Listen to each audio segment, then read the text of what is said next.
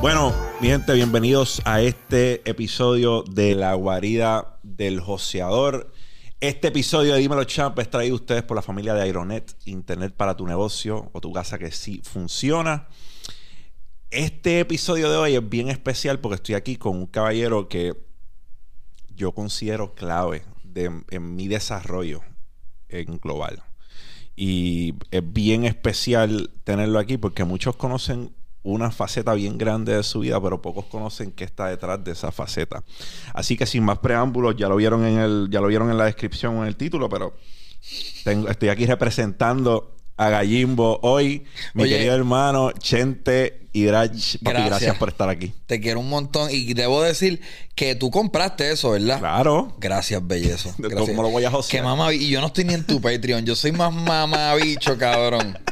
Pero gracias. Y gracias por la invitación y por la presentación. Yo creo que no, eh, no hay mejor manera de mostrarle tu auspicio o tu patrocinio, creo que es la palabra correcta, a una persona que tú aprecias que comprando lo que tiene para ofrecer. Eh, siempre están las personas que te josean porque tú tienes algo que brindarles y yo creo que eso es incorrecto, cabrón. Si uno de tus panas está haciendo algo, yo creo que tú debes ser el primero en comprarlo. El ¿Tú sabes lo más cabrón? No, eh, sí, estoy de acuerdo. Pero hay, hay un gesto que no, se, no es accesible para todo el mundo, porque no a todo el mundo se le ofrece algo gratis. Pero el gesto más bonito es que alguien te lo ofrezca gratis y tú digas, cabrón, no, brother, yo quiero pagar. Eso se siente cabrón. No me ha pasado todavía. Estoy algún amigo mío que le ofrezca un fucking suéter gratis y me diga, ¿sabes qué? No, chiste, voy a entrar ahora a gallimbo.com. Bueno, vamos a, yo creo que esto, y esto lo hago porque si hay personas que, no, que nos ven de todas las, para el que no sabe, mi, mi canal de YouTube tenía 300 suscriptores, 300 o 400 suscriptores. Después de yo haber estado en el podcast de, de Chente, mi, mi, sin ningún video nuevo, sin haber subido ninguna pieza de contenido ni nada eh, ya mi, canal de YouTube había subido a mil suscriptores. Después tuvimos nuestra segunda intervención en tu podcast. Y pues ahí se anunció que yo iba a estar subiendo contenido. Y de esa segunda vez mi, canal subió a tres mil y pico suscriptores. Wow, no sabía eso. Sí, como a tres mil doscientos suscriptores. Yo pienso, es que tú también tienes una particularidad. Y es que tengo muchos amigos que me hablaron de ti. Yo creo ah. que en esa ocasión fue Juan Salgado. Exacto. Y Samito. Samito también. Sí, Samito. Y Audi también.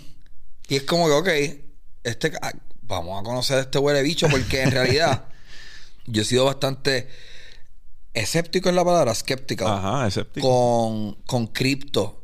Pero tu acercamiento hacia cripto y hacia NFTs se siente bien honesto, sensato eh, hablas del riesgo como algo real, no, bien real. Me parece que la manera en la que tú hablas de cripto o inversiones es real precisamente porque hablas del riesgo como algo peligroso. Si tú estás puesto para asumir el riesgo, bienvenido. Si no, pues quizás hacer una inversión más tradicional. Quizás, quizás buscar una aplicación de empleo. Ajá.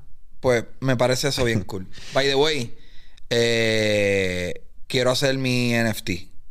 Y ya tú, tú has sido un cabildero en mi mente de esto y en mis textos. Ya coordiné con el artista. Súper. Me alegra mucho, papi. Y en la manera que yo te pueda ayudar, vamos a hacerlo. Amén. Mira, para el que esté viviendo debajo de una piedra y no sepa quién es Chente Hidrach, ¿quién es Chente, cabrón?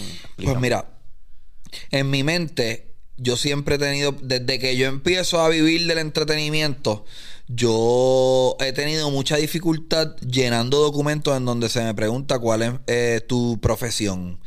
He puesto comediante, comunicador, creador de contenido, actor. Ahora, como que creo que ¿Qué fue lo que yo llené recientemente que puse? Pon crea ah, fui para el hospital, cabrón. fui para el hospital y Vero, Vero me estaba llenando un documento y me dijo, ¿qué pongo en profesión? yo, creador de contenido. Y me di cuenta que fue la primera vez que me siento que pongo algo y me lo creo. Y digo, eso es lo que es porque al final del día no es que yo soy una personalidad, no es que yo soy un locutor, no es que yo soy un comediante, es que yo creo contenido. Eso es lo que me pone el dinero en el bolsillo. So, creador de contenido. es creador lo de que me- contenido. me siento. Pero también he hecho stand-up comedy, he hecho improvisación, he actuado en cine y en teatro, he hecho comerciales. eh, pero lo que yo hago, a lo que yo me dedico, mi cash cow, es crear contenido. Crear contenido. Ahora mismo, hace, hace como tres años, ese es mi, mi- el monto de mi ingreso, es eso. Que no es algo fácil, porque muchas personas piensan que nosotros lo que hacemos es comer mierda y el, y el proceso creativo detrás de... en realidad, nos ganamos la vida hablando mierda. Pero, Pero hablar mierda requiere una producción y pensar y prepararte. exacto. ¿Cuándo es que tú entiendes o eh, empiezas a creer, espérate, yo puedo vivir de esto? ¿Cu- ¿Cuál es el primer momento que hizo clic? Yo llevo como 12 años sabiendo que es una posibilidad. Wow. Porque en el 2010 yo entro a trabajar en una agencia de publicidad y ya yo tenía, ya yo hacía videitos y estaba haciendo contenido escrito en, en blogs y eso. Y yo, en, en- cuando empiezo a trabajar en esa agencia de publicidad, me doy cuenta del valor, como digo esto, De- del valor de eh, que tienen los ojos de los demás. No sé cómo decir eso. Claro. Porque Yo dije, ok, yo estoy en una agencia de publicidad. Esta agencia de publicidad le da un valor cabrón a los billboards. Un billboard promedio, pa- eh, lo ven, qué sé yo, estoy adivinando 200 mil carros al día. No sé, estoy inventándome un número.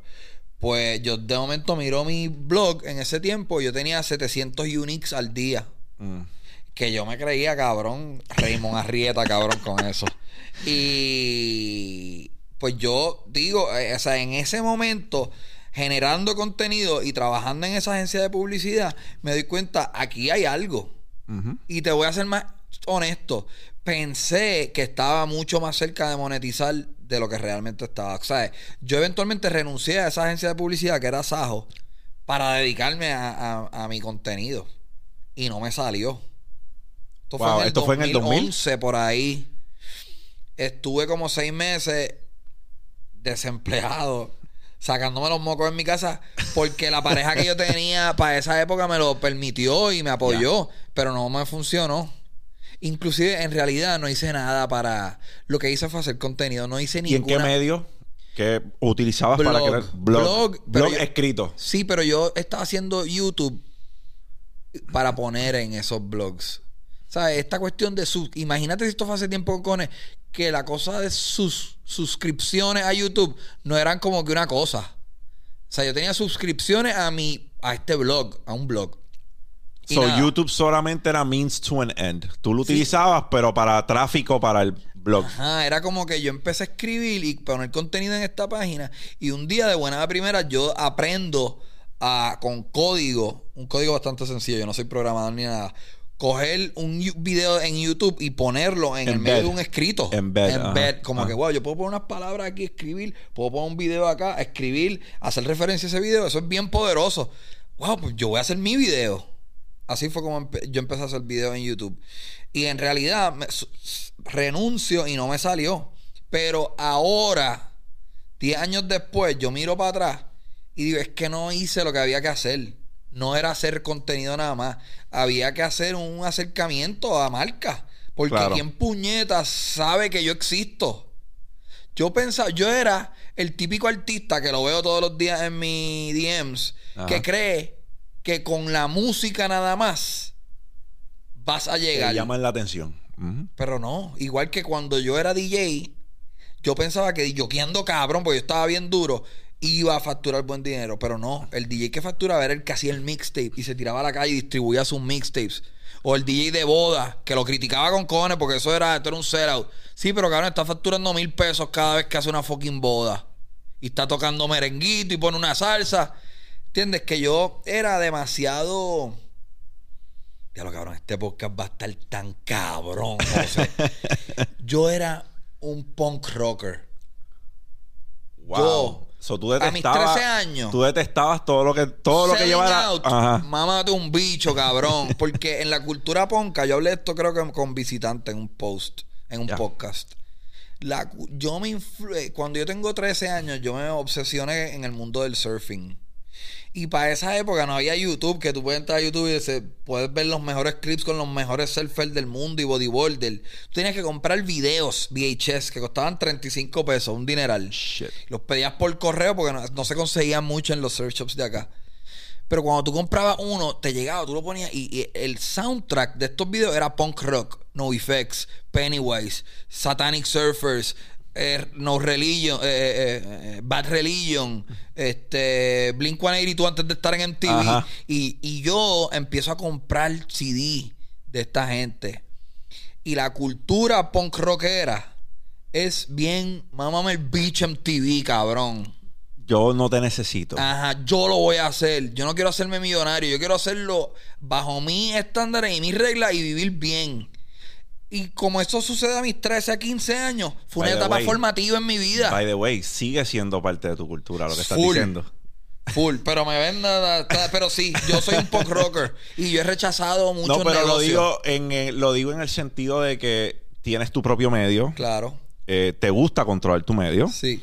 porque, por ejemplo, parte de lo que sacó a Cobo Santa Rosa en el momento que lo sacó del aire, eh, primero que perdió sus auspiciadores. Segundo que un empleado. Y exacto, segundo que es un empleado, pero algo bien importante era que ya iba a dejar de ser en vivo su programa. Y te- tenía que ser grabado, Ah, es tenía que ser grabado y pues pasar por un sedazo, editarlo y que aprobaran ese programa. Entonces esto, ah, ¿verdad? El, ah, un señor como lo de empleado, no, no como tirándole porque un empleado. Sí, yo no soy- despectivo, no es despectivo. Porque tú puedes ser eficiente, más fácil cancelado si eres un empleado que si tienes tu kiosco. Claro. Y Soy- en ese sentido... Pienso que Cobo es un caballo. Lo que pasa es que se va a fuegote a, veces. y Pues un señor, en, en base a eso, un señor como Antulio Santa Rosa, que le que lo censuraran de esa manera básicamente en su propia cadena. Eh, aunque esto a lo mejor no lo ha dicho públicamente, pero esta es mi teoría. Eh, yo entiendo que eso fue algo que le molestó porque ya su programa no era en vivo. Ya él on the, out the fly no podía tener un tema en específico y desarrollarlo como él quisiera. Tenía que pasar por el sedazo del canal. Alguien. Sí, sí, sí. So, además de que pierde todos sus auspiciadores, eh, empiezan a censurarlo. Yo creo que esto fue un factor determinante en que él dijera, pues mira, eh, se acaba el programa, o sea, ya no voy a continuar haciendo esto porque ya no es mío, pasa a ser de la claro. cadena. Dejó de ser punk rock. Ahora alguien tiene que aprobarme esta mierda. Exacto. What? ¿Y por, So- qué yo dije, por qué yo dije lo de punk rocker? ¿De qué estábamos hablando? Estábamos hablando de, de, pues que tú eras bien, bien, ¿Tú te acuerdas?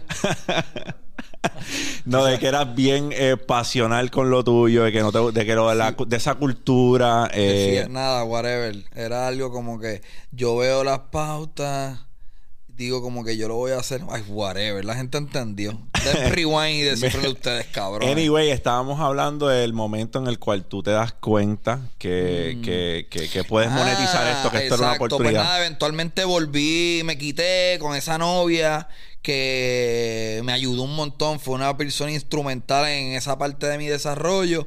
Y, pero no me salió. No me salió la vuelta porque yo pensaba que iba a suceder por magia. Y volví a una agencia de publicidad. Trabajé en Vividio por dos años más. Y ahí como que en- entendí más, entendí más la vuelta y pues poco a poco, pero siempre supe, siempre supe que era monetizable, pero pensaba que iba a llegar mucho más rápido. En realidad yo empecé a monetizar bien mi contenido hace como cinco años. Hace como cinco años. ¿Cuándo empieza, ¿Cuándo empieza el proyecto del podcast, por ejemplo? En el 2014. Porque tengo que decir, eh, on record, Mm.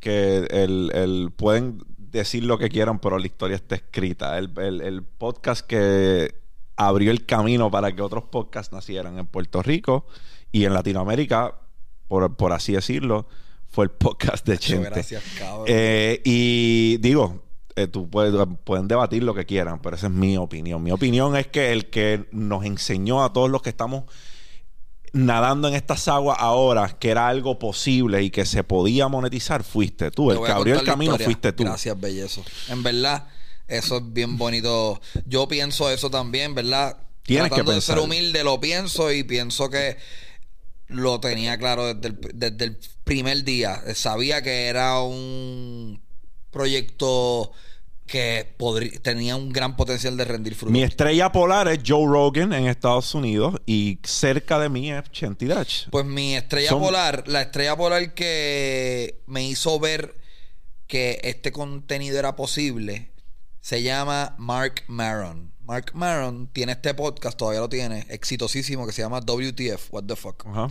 Y de momento mi novia actual lo descubre. Ya yo estoy en otra relación. Se llama, eh, pues Vero, mi novia actual, descubre este podcast. Y es un podcast audio. Solamente audio. Y yo digo, ah, ponte eso. Ah, mira, este tipo, este tipo que tiene un podcast entrevistó a, qué sé yo, no me acuerdo a quién, a algún comediante. Y de momento pasa una hora y nosotros escuchamos a dos mamabichos. Es que ahora suena como algo normal, pero esto fue un breakthrough en el, al finales del 2013, cuando yo lo descubrí a principios del 2014. Yo dije, yo acabo de escuchar una conversación de una hora e- en audio. Acabamos de escuchar radio a través de tu celular. Yo hablándole a Vero. Eh, Yo puedo hacer eso, cabrón. Yo tengo, yo actuaba, yo trabajaba en piezas de teatro de teatro breve, yo conocía a Sunshine Logroño, yo conocía más o menos a Raymond Arrieta, yo tenía acceso a Chori Castro, tengo un montón de amigos comediantes. Cabrón, yo voy a hacer esta pendejada. Muere, algo bien importante, muere Luis Raúl. Uf, el GOAT de Puerto Rico en comedia. checate en qué fecha murió Luis Raúl. Checa- y mí- muere Gilito. Mi muere pana Gilito. Esas dos fechas. Que, que si mi pana Gilito estuviese vivo, yo, en mi opinión, que fuera un caballo en. Una voz ah, importante política. sí. ¿Cuándo? 2014. ¿Qué fecha del 2014?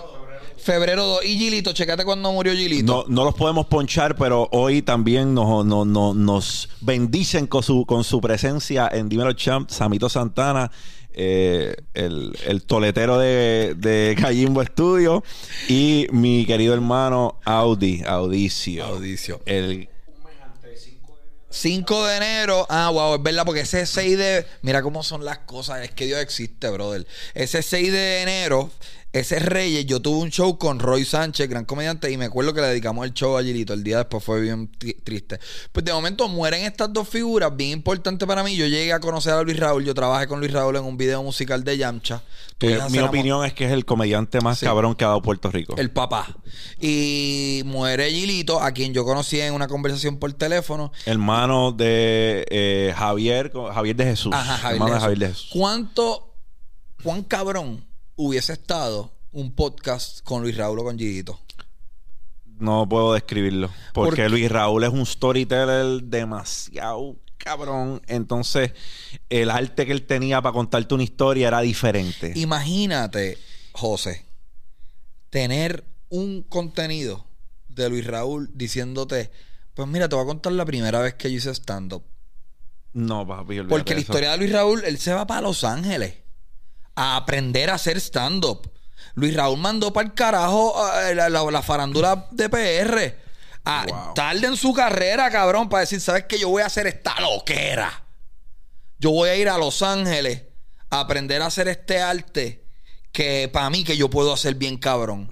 Y vino y, cabrón, do- dominó el mundo del espectáculo. Luis Raúl se trepó en escenarios con y- Raymond Arrieta, que él eh, es el, el querendón de Puerto Rico. Y su desempeño era, ¿sabes? Era como que, espérate, espérate. está- Luis Raúl- No está fácil seguir a Luis Raúl. Luis Raúl hizo un choliseo, caballo. Hizo un choriceo. Y yo creo que fue el primer comediante de Puerto Rico grande en Sí, hacer sí, un sí, choliseo. Sí, sí, fue el primero. Eso nadie se lo puede quitar. Así que de momento yo digo, se murieron estos dos cabrones. Wow, puñeta, yo los conocía, yo pude haber. Vamos a empezar ese podcast. Mi segundo episodio, si no me equivoco, entrevistó a Chori Castro. Chori Castro, eh, yo estaba tan cagado que yo le pido a Juan Pablo Díaz, otro amigo mío comediante, gran actor que está trabajando con Jay, iba a decir Jay no falla, con Jay, con Jay Fonseca. Tipo cabrón, yo le, yo le pedí que me acompañara en varios podcasts, yo estaba empezando, su ayuda fue instrumental. Y nos dijo en ese podcast a Shorty Castro, el gigante de la comedia, los quiero. Ah, no, no fue en el podcast, fue después. Fue después, cuando estoy recogiendo, me dijo, los quiero. Y él y yo dijimos, como que, cabrón, Chori Castro nos acaba de decir que nos quiere. Anyway, ese es el génesis de- del podcast. Yo empecé en audio nada más. Con el tiempo, empiezo a ver Joe Rogan y digo, wow, Joe Rogan está haciendo esto en video. Y yo en vez de... Para el que no sepa, Joe Rogan tiene uno de los podcasts, si no el podcast El- más escuchado. El programa más importante. Punto. Más grande que The Late Night Show, más grande que Jimmy Fallon.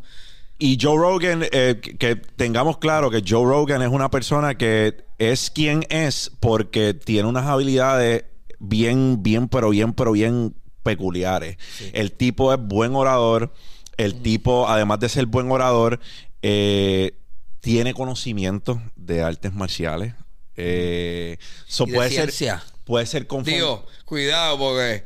pero puede ser, no. puede ser confrontacional eh, sin que la gente pueda acudir a querer partirle la cara. Porque Ajá, eh, yo creo que eso es lo, lo el la fortaleza de él es que te puede confrontar porque al final del día te puede dar. O sea, si, si, when push comes to shove, él puede darte una patada y arrancarte la cabeza. exacto. So, yo vi el podcast de él y se escucha acá un poquito. Ah. Y yo, yo escuché.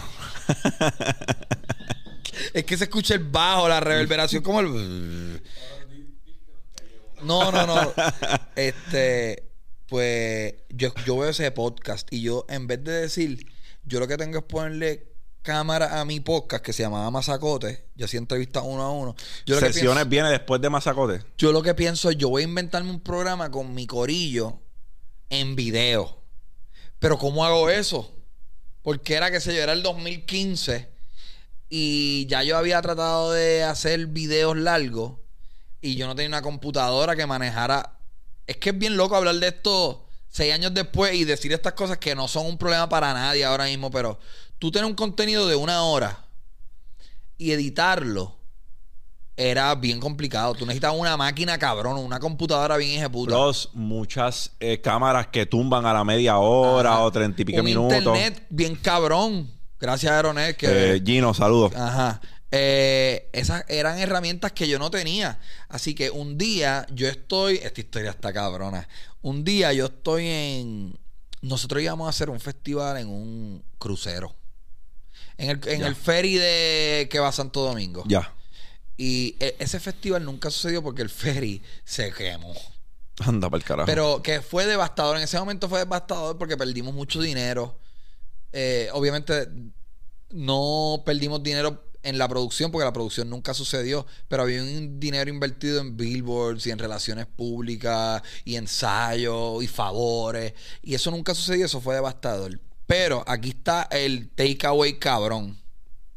Si algún día eh, personas que hayan hecho guisos en cruceros como el Gangster, como la Bulbu, Sí, el antes de del crucero, Funky. antes de la fecha, el crucero te regala uno o dos viajes para que tú vayas, veas cómo es la dinámica, bien, tengas idea.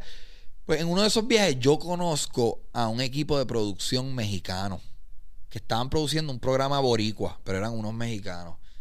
Y en el hotel yo veo que estos tipos están grabando algo y obviamente yo soy fiebre de las cámaras y de las mieles yo me pongo a hablar con estos mamabichos. Un saludo a Abimael.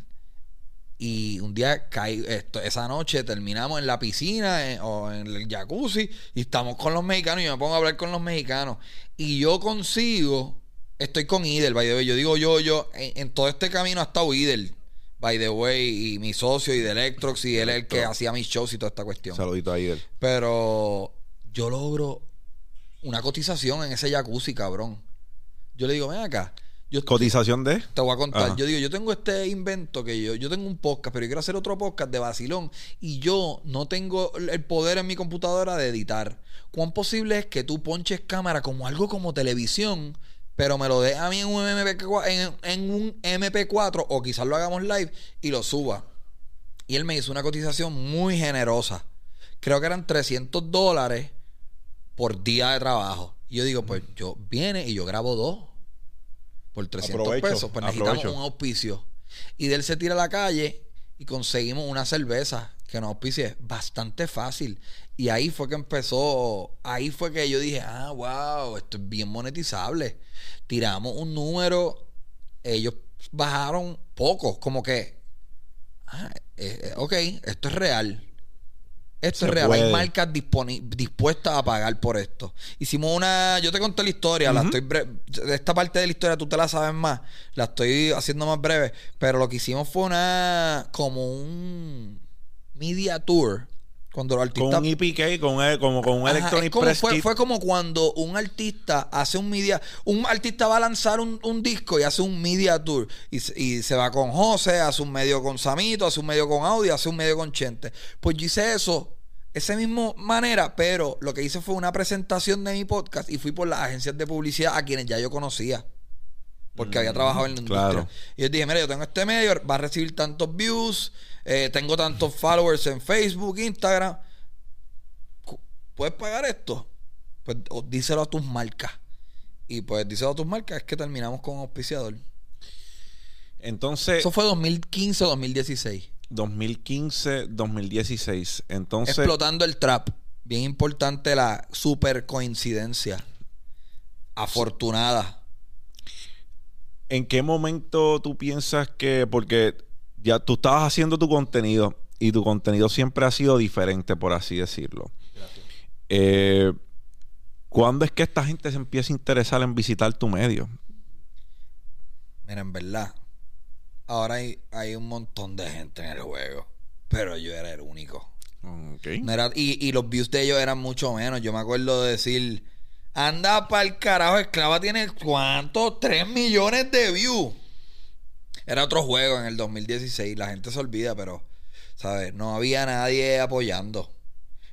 Y la radio no estaba apoyando como ahora. Tú, eras, tú eras la casa Yo de los era- Outcast. Tú Yo era la- el entrevistador de los reggaetoneros. Ok. Y yo nunca, o sea, eh, eh, fue interesante porque yo nunca me considero un experto. Con el tiempo soy conocedor y sé la historia, pero yo no soy un, un tipo que, digo, ahora sí, porque pues, uno entra en el medio y conoce artistas y te tripean ciertos artistas, pero yo no era bien fanático del reggaetón. Lo que pasa es que tú, si tú estás en Puerto Rico es in- inesquivable escuchar reggaetón, pero yo soy un loquito, un ignorante que, que se...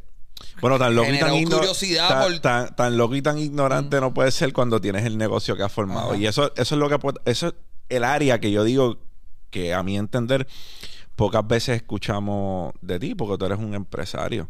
En algún momento tuviste que haber dicho, espérate, yo necesito para poder crecer, yo necesito alguien que me ayude a seguir con este proyecto. Si no, no va para ningún lado. En algún momento tuviste que hacerte esa pregunta, En espérate. realidad lo que pasó fue que...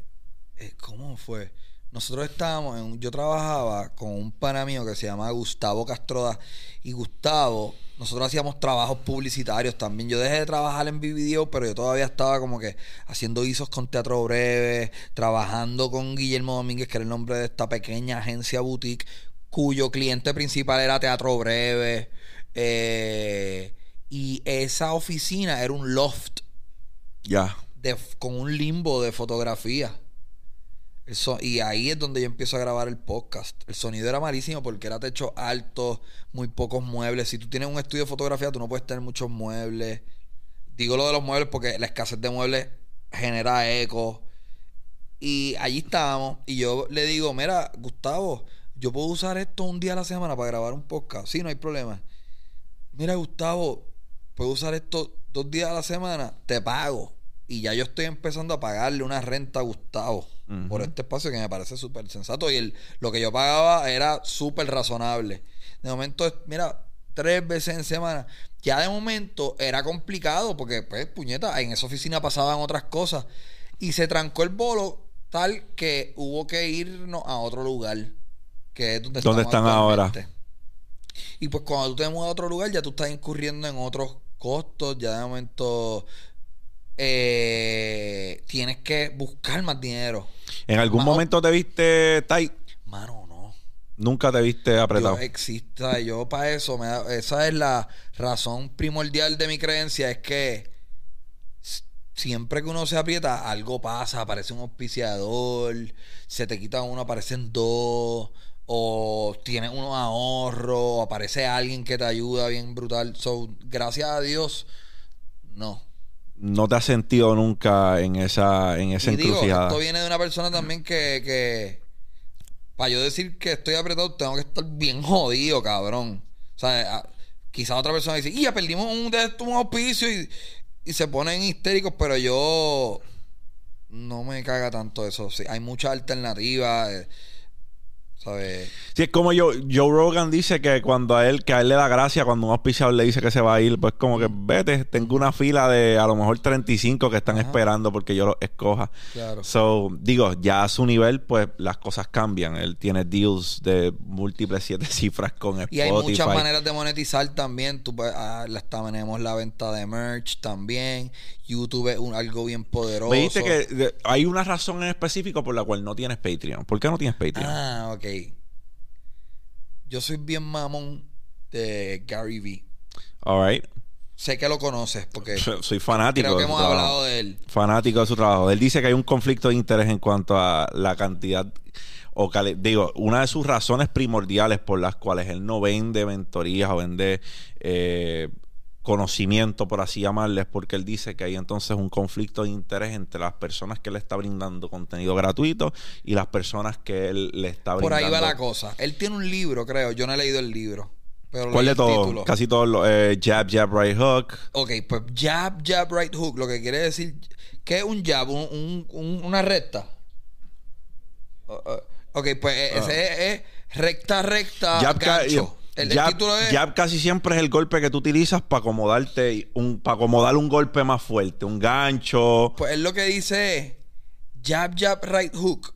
Lo que quiere decir es yo te voy dando Das valor, contenido. das valor, das valor, das valor, das valor y cuando te dé el gancho, Te que es lo que yo algo. necesito, te vendo algo. Le- él dice yo te regalo, te regalo, te regalo, te regalo y te vendo algo. Cuando él sacó ese libro, la- a- ahora él está ya vendiendo más cosas. Pero para esa época él dice yo regalo contenido todo un año y te re- vendo un libro al año. A mí me pareció esa teoría maravillosa. Que es cierto. Pero realmente también sigues haciéndolo. Porque tú sigues. Cuando tú tienes un, por ejemplo, cuando tú tienes un Patreon o cuando tú tienes una comunidad de conocimiento, por así llamarle, tú no has dejado de producir tu, tu contenido gratuito, tú no has dejado de producir. Claro. Sigues brindando valor. Claro. Lo que pasa es que él puede argumentar o podía argumentar en aquel momento que el- los hooks, los ganchos que le estaba dando eran mucho menos frecuentes de lo que son ahora. Porque para el que desconoce, Gary Vaynerchuk empieza en una etapa bien, pero bien prematura de YouTube. Él tiene un canal que se llama Wine Library TV porque su papá era dueño de una tienda que se vendía vino. ¿Y qué pasa? En esa tienda que su papá tenía, él ya tenía un negocio de cerca de un millón de dólares. ¿Qué pasa? Gary Vee logra llevar ese negocio de un millón a 60 millones. Que él ¿Y qué hacía para todos ustedes los que piensan? ¿qué, ¿Y qué hacía Gary Vee en ese programa? Un carajo, probar vino y decirte cómo se probaba el vino. Cuáles eran las botellas que debías comprar o la uva que, ¿sabes? Él te bien, enseñaba. importante mencionar que eh, hablaba a veces negativamente de un vino que tenían en la tienda. Y eso le da tanta credibilidad. credibilidad que se convirtió en una figura importante en el mundo del vino. Y al él llevar ese negocio, él decide después dejar eso, eh, decirle a su papá, mira, yo ya te construí esta empresa, no necesito nada más de ella, te quedas con ella, y se va en cero. So, escucha lo que yo te estoy diciendo. Este tipo lleva la empresa de su papá de un millón a 60 millones. Le dice, eso es tuyo. Mi trabajo como hijo era posicionarte. Ya lo hice. Me voy. Se va de la tienda de vino de su papá. Ya no trabaja para su papá. Y comienza una agencia De publicitaria. Una agencia de publicidad. ¿Por qué? Porque se da cuenta que él tiene otro talento. Y es comunicar. Y empieza a comunicar. Cuento largo corto, Gary Vaynerchuk eh, lleva su agencia de publicidad a cientos de millones de dólares. Y ciudades también. Exacto. La cosa es que ese, ese, ¿cómo te digo? Esa frase jab, jab, right hook. Y qué loco que estemos aquí con fucking Samito. eh, fue bien poderosa. En realidad, yo sé que hay muchos haters de Gary Vaynerchuk. Ya yo no consumo mucho de su contenido, pero eh, eh, eh, eso, mm, o sea, ha sido bien poderoso en mí. Yo pienso mucho en eso, en dar, dar, dar, regalar, regalar, regalar.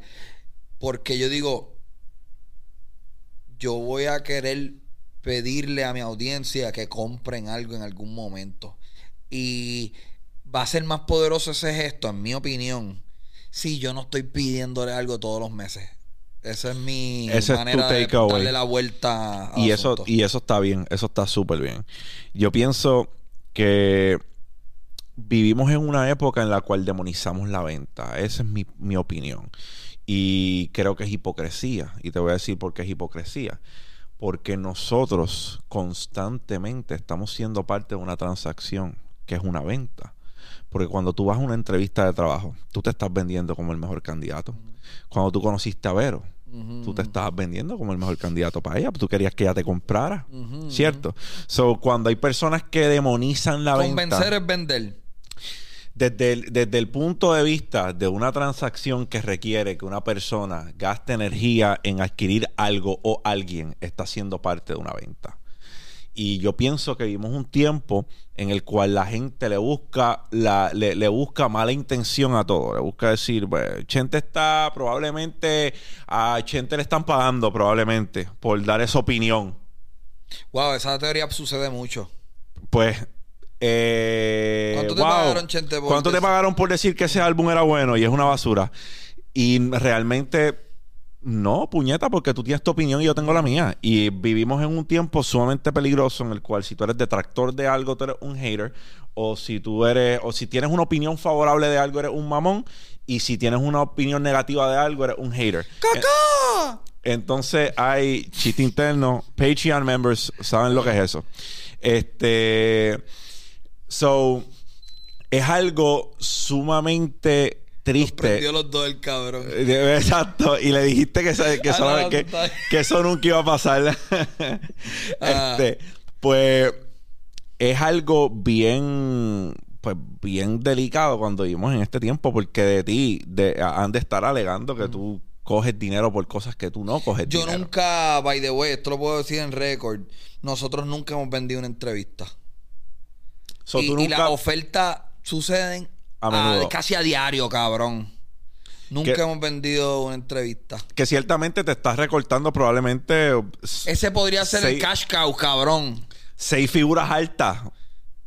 Porque yo sé que hay gente Sí. dispuesta a pagar eh, una cantidad de dinero. Punk rock, cabrón. Eso es punk rockero. Ajá. Es, picharle a eso es ser un punk rockero, cabrón. Si no es como un Héctor Delgado de la vida, se convirtió al cristianismo y está declinando giras de Eh, siete wow, cifras. Qué movida más punk rockera de parte de él. Porque él no se está vendiendo, Ajá. brother. Y, y ha dicho públicamente que le han ofrecido múltiples siete cifras por giras. claro. O sea, no es ni que tiene que hacer un disco nuevo, no es ni que, papi, ponte tu disfraz eh, Canta y que canta las canciones que ya pegaste y te vamos a comprar la gira. Eso es Wow. poderoso porque no requiere de mucho. Cuando tú analizas, no requiere de tanto esfuerzo. No es lo mismo que aparezca Universal y le diga, te voy a dar dos millones de pesos, pero me debes dos discos. Ajá, ajá. So, ya él tiene Wow. que el andamiaje de que le compongan, de que de ir a grabar el disco es mucho más complejo. Versus aquí hay siete cifras múltiples. Ponte tu disfraz, canta las canciones que ya pegaste. That's it. Vente para dos o tres países y te vamos a dar siete cifras. Obviamente, un productor de eventos sabiendo que se va a buscar el doble o el triple, pero requiere de, fortaleza intestinal declinar una oferta como esa. So, brother, props to you, porque no estás vendiendo lo que son tus Digo, ideales. No, no estoy diciendo que no lo voy a hacer en algún momento. Puede que suceda, pero a- a- al día de hoy, eh, ¿puedo decir la fecha? Claro. Estamos, yo sé que esto sale después. Sí. Enero 28, nadie puede decir que pagaron para estar en una entrevista con Chente. Y eso es poderoso. Eso Sí. es poderoso. Porque además de que, de que ahora sea parte de tus ideales, eh, digo, no, no de que ahora lo es, de que en este preciso momento lo, lo, Lo puedo categoriz- decir así. Puedes decir que es parte de tus ideales. eh, le demuestras a la gente también que no es algo que te haga falta. ¿sabes? Yo no necesito de que tú me pagues. Yo monetizo mi contenido de, de otras maneras. Es como la gente dice, ah, este, eh, fulano vende un curso y por eso es, pero es que yo no necesito de los cursos. Yo no necesito de eso. Yo puedo vender ni un solo curso y yo estoy bien por el resto de mi vida. Y eso es algo que la gente tiene que entender. Algo bien chistoso que tú me comentaste era que tú tenías un ritual que en algún momento querías hacer, querías irte al, al Vanderbilt. Ah, wow, yo te conté eso. Sí, querías irte al Vanderbilt y, y, pues tienes como una, ¿verdad? Tienes como una superstición. Lo voy a contar, lo voy a contar. Cuéntalo, cuéntalo. Y yo creo que Audi no sabe este, esta Te envió un video, no sé si en algún momento lo viste, desde la suite presidencial del Vanderbilt. Sí, mamá diciendo, diciéndote que era algo bien probable. Y un día tú invitaste a cenar y yo pensé que iba a ser en el Vanderbilt y fue en Dorado y, y llegué tarde porque yo estaba como que... ¿Dónde está esta gente? fue en Coa, fue en Coa. Ok, este es este, este el ritual. Se me había olvidado que tú sabes esto. Yo desde chamaquito he dicho que voy a ir cuando yo sea bien exitoso. A el Hotel Vanderbilt en Puerto Rico es un hotel bien fino. Tuvo cerrado por muchos años. Y encima de... Un hotel cinco estrellas. Eh, encima de como el vale parking hay un balcón bien grande, bien fino. Y yo nunca he ido a ese balcón. Y he tenido oportunidad de y, y, y, dicho como que no, porque yo tengo este sueño hace muchos años de ir y, tomarme algo en un snifter. En una de estas copas que uno toma así. Como que yo, yo siempre dije como yo voy a ir ahí cuando yo sea bien exitoso en ese balcón y me voy a tomar algo. Va a ser un, eh, suena bien bobo, pero es como algo. Yo ni sé lo que voy a tomar, pero lo voy a hacer. No sabes cuán attainable es esto, porque yo tengo en speed dial a Luis Pomales, que es cuestión. Cabrón, pero es que. a Luis Pomales y. Pero es que todavía no. Porque la ambición no, Me va a dejar saber cuándo es eso. Está bien. Y, en ese momento me llamas y llamamos a Pomales. Bien, bien fácil. Pero ajá, una, un ritualcito bien bobo que tengo. Bien posible, bien posible, dicho sea de paso. Explicar a la gente por qué no tienes carro, cabrón. ¿Por qué no tienes carro? Ahora tengo carro. Ah, ya tienes carro. Le compré a Vero un, una guagua Ajá. y ahora estoy usando el carro que yo usaba. Que está bien, está el talado. Ah, ok, eso tienes carro ahora. Pero ¿por qué no tenía? ¿Por qué no tenía?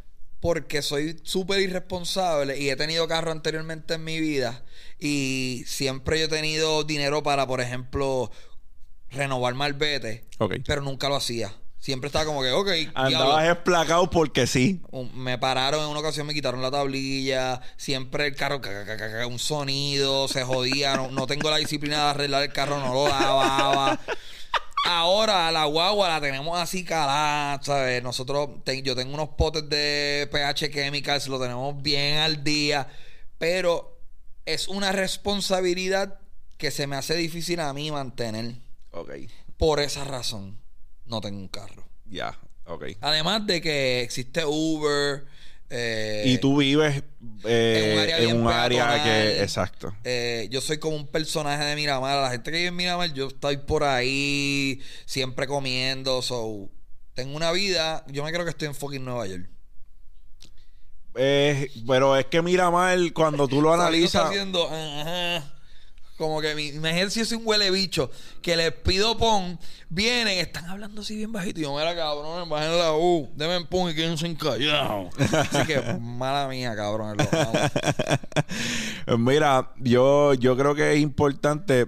Yo predico mucho el self-awareness porque yo intenté muchas cosas. Yo hice, yo creo, cabe destacar que cuando yo crecía, yo pensaba que yo no tenía ningún talento en específico, ¿ok?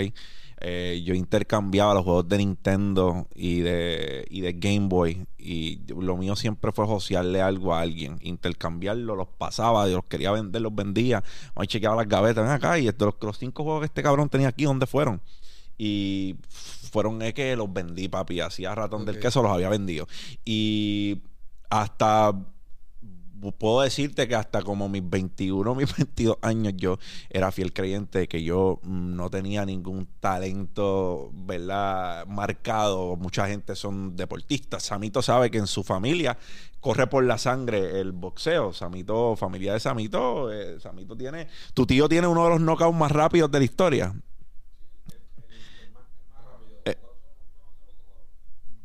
9 segundos. So, el, eh, eso... Lo que yo duro en la cama, básicamente.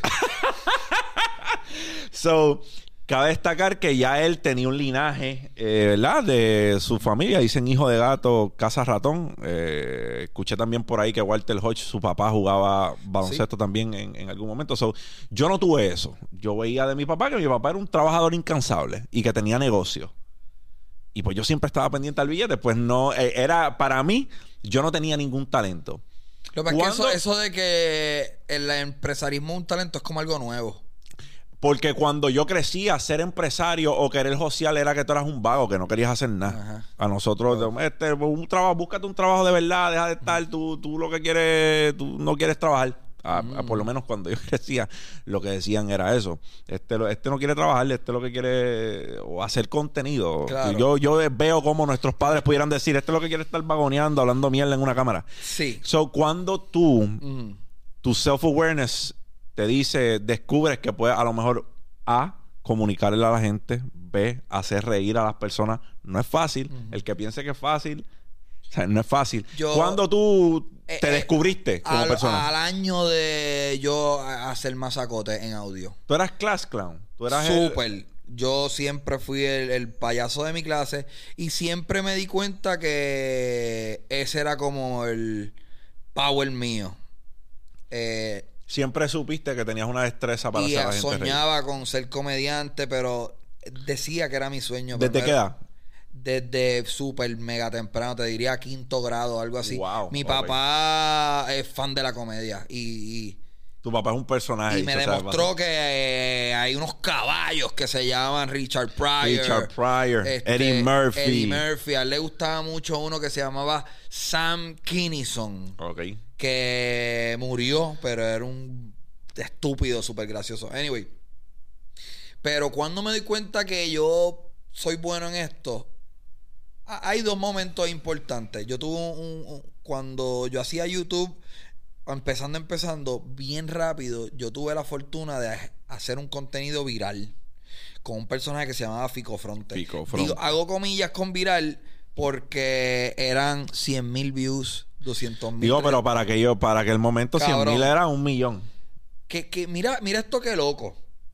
Esos eran los, los números de esa época. 100 mil, 200 mil, 300 mil. Esos, esos primeros videos de Fico.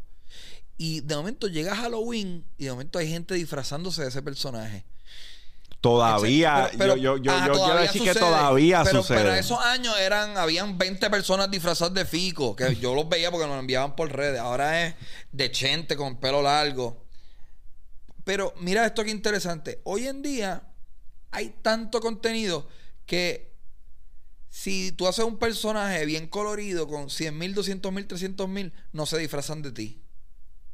¿Sabes? 100 mil, 200 mil, 300 mil en el 2009, 2010, 2011 Era un eran un número, unos números que penetraban la cultura. Y sé que es una loquera porque lo estoy diciendo yo mismo, pero lo digo por mi medición es, es Halloween.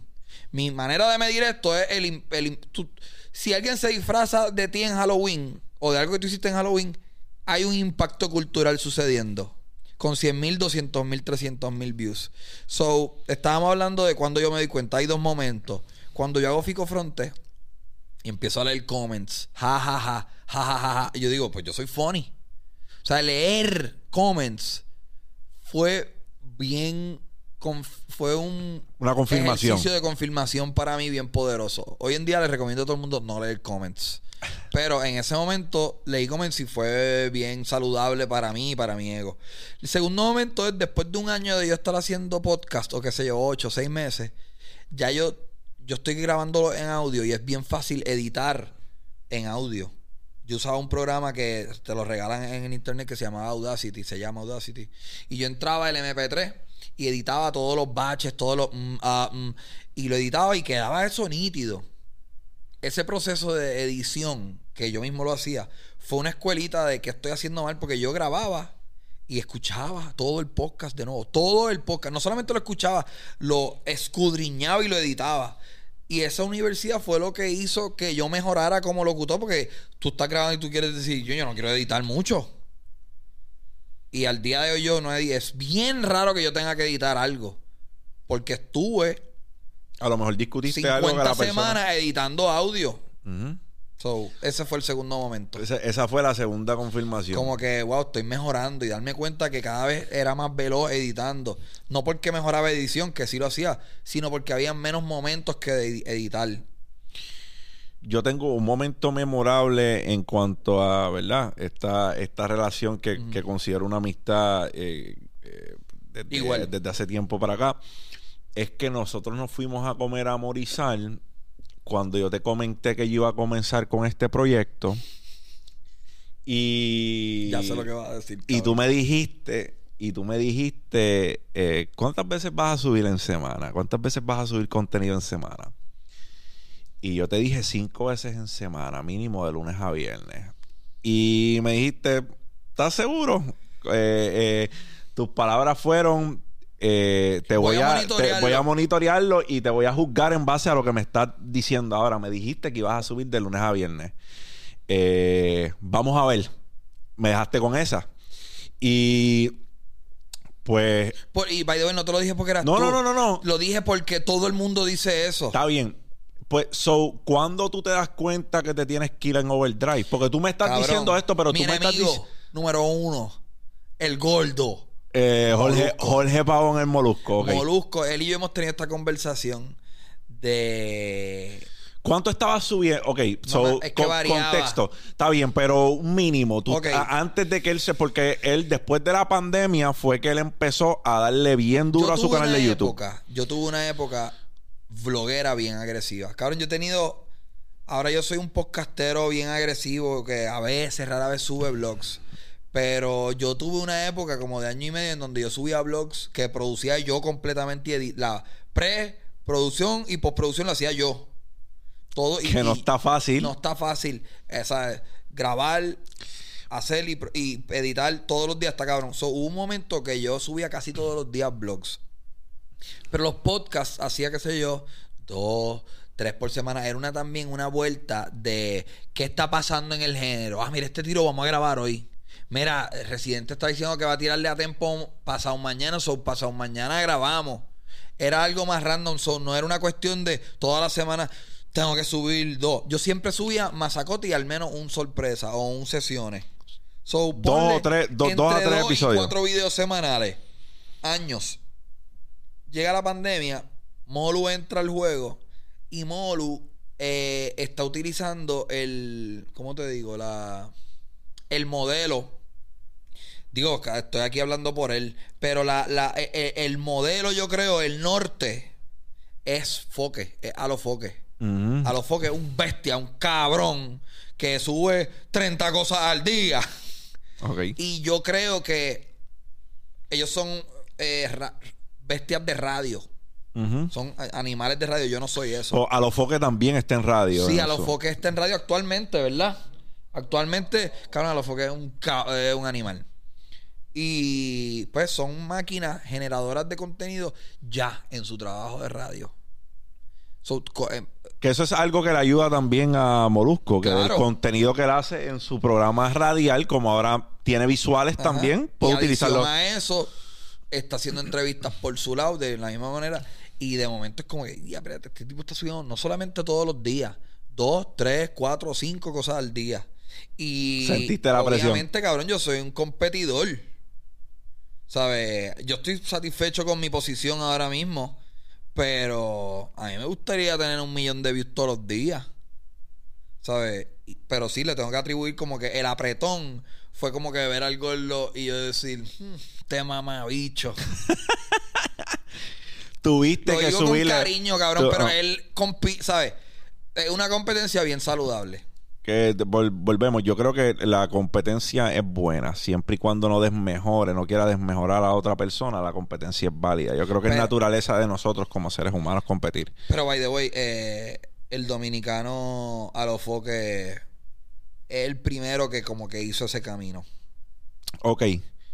So ahí tú, identi tú, so, tú utilizas esa y lo menciono porque eh, yo he visto muchos canales de YouTube que arrancan, van bien y después como que tienen una merma y... Eso y- fue lo que yo no pensé que tú lo ibas a hacer, pero te, te dije eso. Como que de verdad, Exacto, sí, me ok, dijiste. vamos a ver. exacto. Voy a estar pendiente.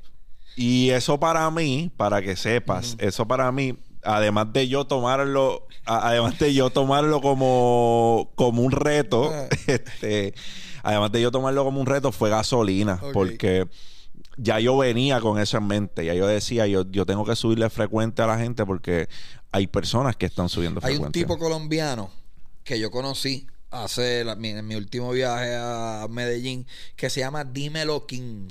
¿Lo que conoces? está subiendo, no, lo, obviamente personalmente no lo ¿sabes conozco, pero es? sé quién es. Pues, cabrón, yo soy como que a mí me gusta ver ese joseo. Y estoy viendo en él, estoy viendo, es bien obvio ver desde acá, cabrón. Estoy en Puerto Rico. Es como que, ah, mira, de momento, ya tuvo a Balvin. Mira, consiguió a Nicky. Que eso también Tuvo a Manuel Turizo, creo que tuvo recientemente. Que eso también, quiero, quiero decir que eso también importa el acceso que tú tengas. Porque de, Sí. el acceso que tú tengas a personas, eh, hay personas que los están buscando a ellos y por consiguiente te encontrarán a ti. Eh, no estoy diciendo que verdad el, su éxito se deba a eso, pero evidentemente él tiene acceso a estas personas. Ajá. Eh, porque cuando tienes a Nicky Jam, tienes a Balvin, ya ahí arrancaste con dos honrones de, Sí, de- y como que, pero de momento yo creo que Balvin fue el primer gran nombre. De momento, que Balvin tenga el, que esto es real, y dímelo que no me puede refutar esto, el gesto de buena fe, de decir, ¿sabes que voy a irme con este creador? Que no es un nombre mainstream, es darle dinero a Dímelo King. Ah, O sea, es no, que eh, eso, porque- eh, eso es... porque si tú eres otro artista, tú dices, y espérate, dímelo, King. Ah, Balvin fue para allá. Pues yo, Yo ya quiero ir. legitimizó. Yo quiero ir. Eso es bien importante. Y a mí me sucedió con. Yo te diría. O sea, yo entrevisté a Tego. Yo entrevisté a Tego. Yo, yo tengo un fucking podcast con Tego. En audio nada más. Papi, Pero- eso es un premio para ti. Eso es un galardón. Ese es tu pequeño. Eso- No, so- eh, de- no hay un premio para los creadores de contenido como lo hay pues para los escritores, que está el Pulitzer. Vamos, de, Oye. de, de- de- de- Es de- buena, ¿verdad? Los influencer grants. Ajá. Ah, bueno, eh, no, no, no. ¿Sabes qué, José? Ajá. Yo tuve unas premiaciones. Ajá. Los SOS Awards. Eso es. Eh, eh, de mi, yo tengo un grupo de comedia que se llama SOS. Ok. Y hicimos los SOS Awards y era como que Qué duro. momento viral del año, este tipo más bruto de Twitter. Exacto. El Gantel tenía los ñamis. ¿Tú te acuerdas de los ñamis? que era un, que era un sí, ñame. sí. De oro, algo así. Era un ñame en una, yo me acuerdo, los ñames le decía el Gantel en, en No te duermas. Este, pues lo digo porque digo, hay academias respetables que miden, eh, por ejemplo, pues la- las películas los Oscars, la música los Grammy, eh, la escritura el Pulitzer. Si, si tienes un Pulitzer, pues eres tremendo compositor o, o poeta. Sí, pero de momento como que eh, entrevista del año. Teo Ta- Calderón como pues, invitado yo, del pues, año. pues lo que te digo es que te- pues tienes un premio ahí porque eso yo, eso ciertamente y te lo digo porque ah, mientras hablamos de esto ayer sale un tema de Coscuyuela con Teo Calderón y se me pararon los pelos escuchar a Teo Calderón porque era eh, es un Teo Calderón que me lleva a la esencia de Teo cuando Teo Nosotros acabamos de hablar de eso en un podcast. Por eso es que estamos juntos, porque estábamos. Ok, pues nada, pues súper interesante, pero por, por lo menos a mí, no tan solo escuchar que Coscuyela también como que tocó las raíces de lo que, de lo que pegó a Coscuyela eh, en, en primera instancia, eh, y para el que desconozca, soy bien fanático de la música. Eh, pues escuchar a Tego en ese coro para mí fue como se me pararon los pelos escucharlo con esa raíz porque hace tiempo Tego viene haciendo música un poco distinta a lo que a, a- a lo que a lo que a lo que es el Tego Pues que el único podcast, creo yo, que él ha hecho fue el mío. Qué Esto tiene que duro, haber sido brother. 2015, algo así. Pues de momento, si tú- así mismo así mismo mira mira 2015, mira ¿tú lo qué grande? Ahí está. Tres Mira veces. qué grande eso que, eh, ¿verdad? Estaba escuchando a Coscuyuela hablar de las razones o la verdad las circunstancias en las cuales se dio esta colaboración y para él fue un peo Tego. ¿Sabes? Le devolvió la llamada como cinco o seis horas después eh, y lo contactó como al mediodía y terminó grabando con él como a las 4 de la mañana. ¿Sabes? Que y son de la misma casa, por así decirlo. Los White dos son, los dos son White Lion, los dos tienen lazos fuertes con Elías. So, lo que te quiero decir es que para que Teo haga algo con alguien, y lo he escuchado de muchas personas cercanas a Teo, Tego tiene que vibrar contigo, tiene que conectar contigo para hacer algo. No hay dinero Yo ni me nada que tú. encontré, cabrón, meses después. Yo nunca he contado esto. Eh, en algún momento del podcast, creo que yo le digo que yo lo atendía años anteriores en un restaurante en donde yo trabajaba a principio de siglo. Y era como, anda, para carajo, te llego al restaurante a atender. Que era, by the way, buen tipper, ¿sabes? Un, un buen cliente, siempre bien nice. Como que ese Teo, cabrón, que bajito habla. Pues en el, en el- yo hice el podcast y qué sé yo, semanas después, yo hago Raymond Arrieta, estaba, estaba promoviendo yo, no me acuerdo qué carajo.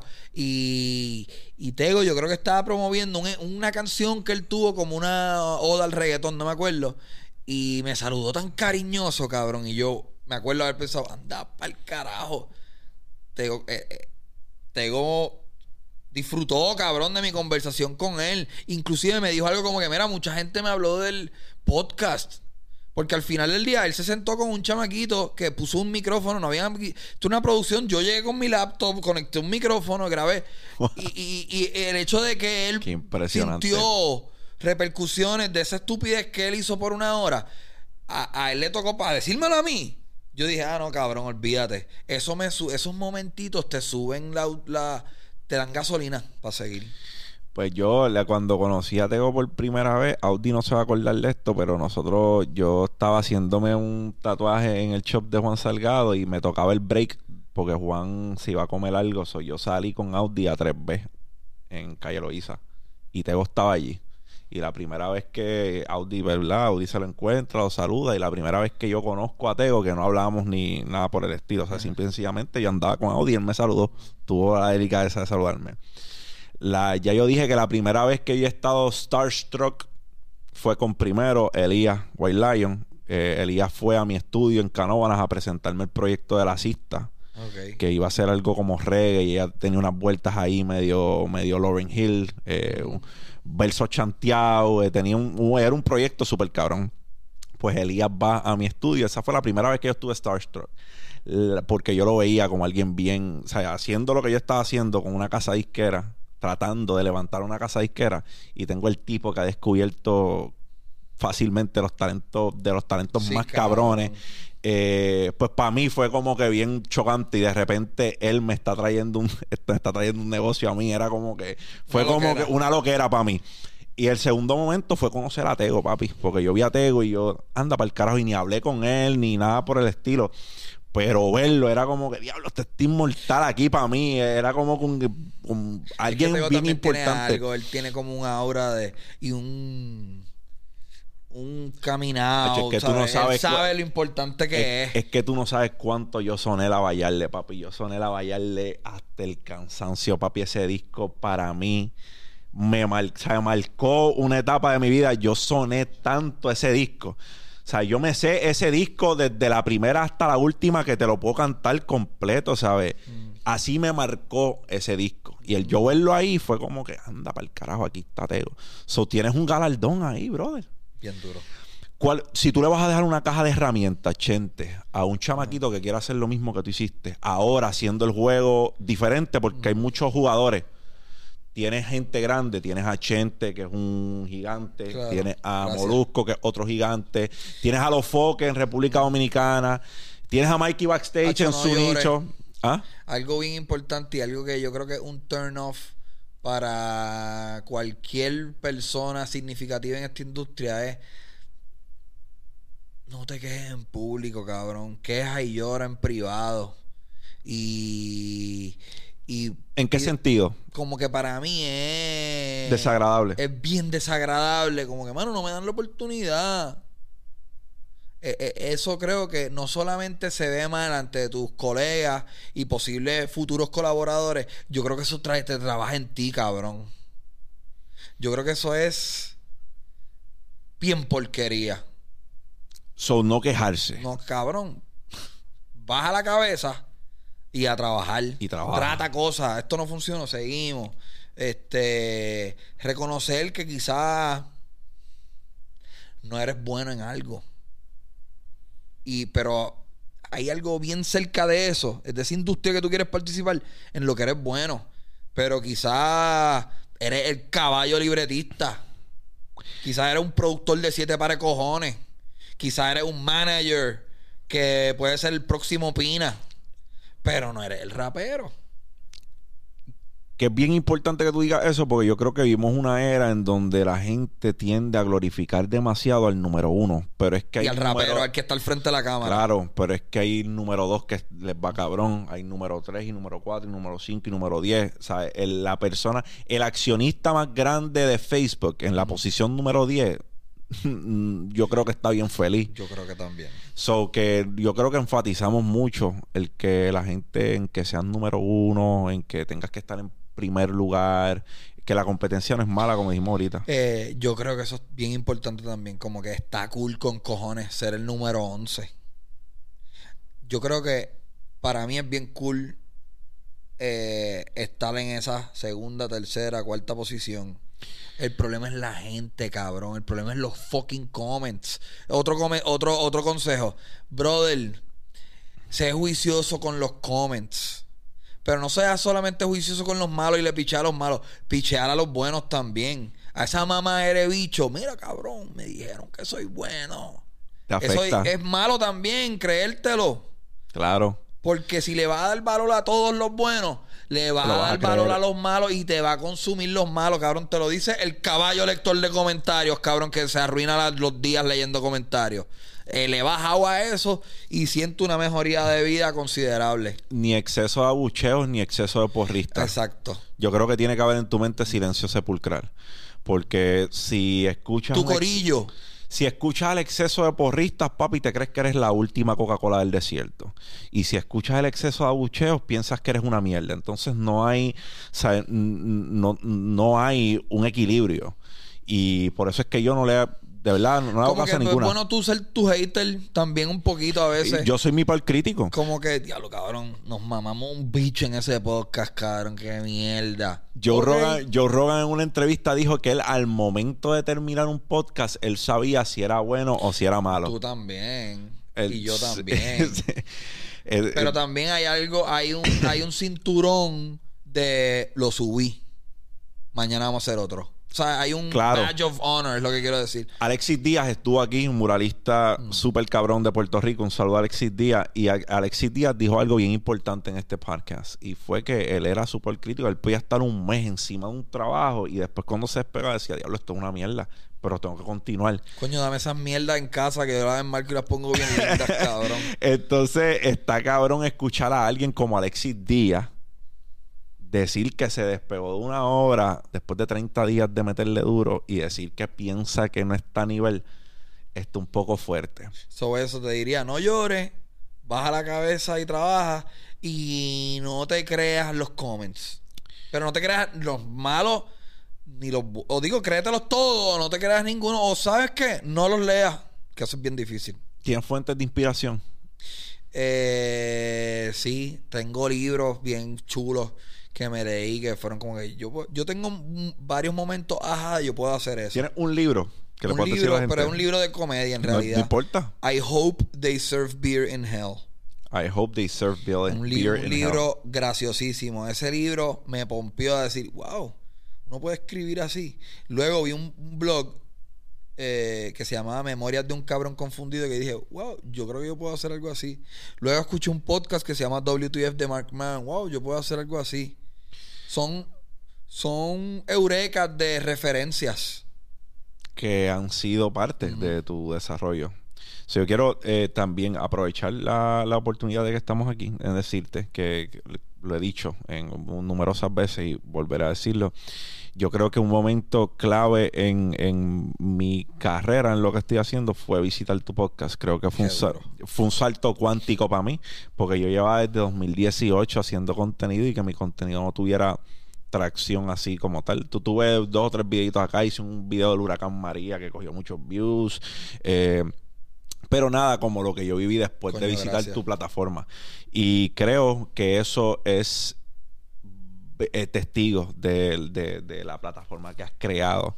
Porque de verdad que poder decir que hay un antes y un después Qué duro. hay un antes y un después de, de que fui a tu podcast y eso eh, hasta te, te lo digo sin que me quede nada por dentro eh, tengo el tengo el jugo de Gallimbo. porque porque de verdad de verdad de verdad seguiré apoyando tu contenido hasta que me muera porque fuiste una persona bien clave en, en, en mi desarrollo y, y creo que eso era lo que le hacía falta a mi contenido, que la gente pudiera verlo, que tuviera ojos encima y tu plataforma fue clave para que mi contenido tuviera ojos encima. Yo tenía una de dos opciones, no hacer un carajo con esos ojos que tenía encima o irme en overdrive y empezar a, empezar a construir.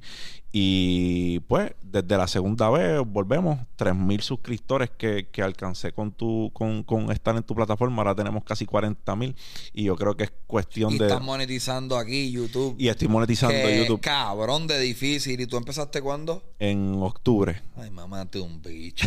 Este, Empecé en octubre y, y para mí, pues, es como te dije, perspectiva, porque hay muchas personas que lo intentan y como no ven resultados se quitan. Y yo ver un video que coja 500, 600, a lo mejor 1000, 1200 views significa que algo no cliqueó en ese video y es, pues, mi oportunidad de revisitar mi estrategia y volver a comenzar. Eso además está decir que eres un empresario que admiro porque fui un empresario, un visionario tuviste visión cuando nadie la tuvo. Dijiste, si yo hago esto, yo sé que en algún momento va a pegar. Y la pegaste en la China. Así que para mí, papi, respeto, mucho aprecio.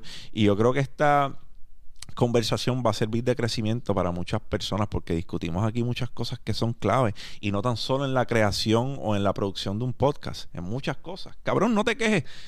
En lo que estés haciendo, no te quejes, puñeta. Porque eso lo que le demuestra a las personas es O que quédate in- o sea, es que es bien mantenerlo interno y esa batalla. Yo tengo batallas, cabrón, en mi cabeza todos los días de diablo, ayer fue una mierda porque hice esto. Pero eso hace que yo trabaje más. Pero yo creo que decírselo al mundo es malo. Es que, brother, eh, la- las circunstancias nunca han sido even. Eh, que alguien piense que tú tuviste una ventaja sobre alguien es bien egoísta. Porque ellos no saben lo que tú te has jodido tras bastidores. O la cantidad de esfuerzo que tú tuviste que emplear para tener las, los acquaintances que tienes ahora. O sea, eso no cayó de la noche a la mañana. Tú te posicionaste.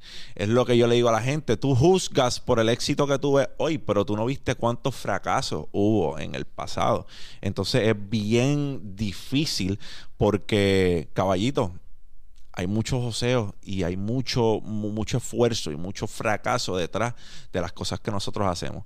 Así que, de más está decir que te respeto, papi, gracias por estar aquí. A la bestia, darling. Este, Chente, ¿dónde te consigue la gente? Chenti Drach en todas las redes sociales. Eh, yo me imagino que hay mucha gente viendo esto a través de YouTube. Vayan a mi canal, Chenti Drach. Hacemos contenido todos los días. Bueno, aquí estamos. Chente, te quiero, papito. La guarida del joseador. Dímelo, champ. Si este contenido sumó de alguna manera a tu vida, regálame un like. Dale subscribe al canal. Subimos contenido de lunes a viernes. Para aquel que le interese, tenemos la comunidad de Patreon. El link está en la descripción. Dale duro, dale en la madre, porque tienes aquí un trabajador incansable que te mostró que todo es posible, papi. Lo que necesitas es la visión. Dímelo, champ. Champ out.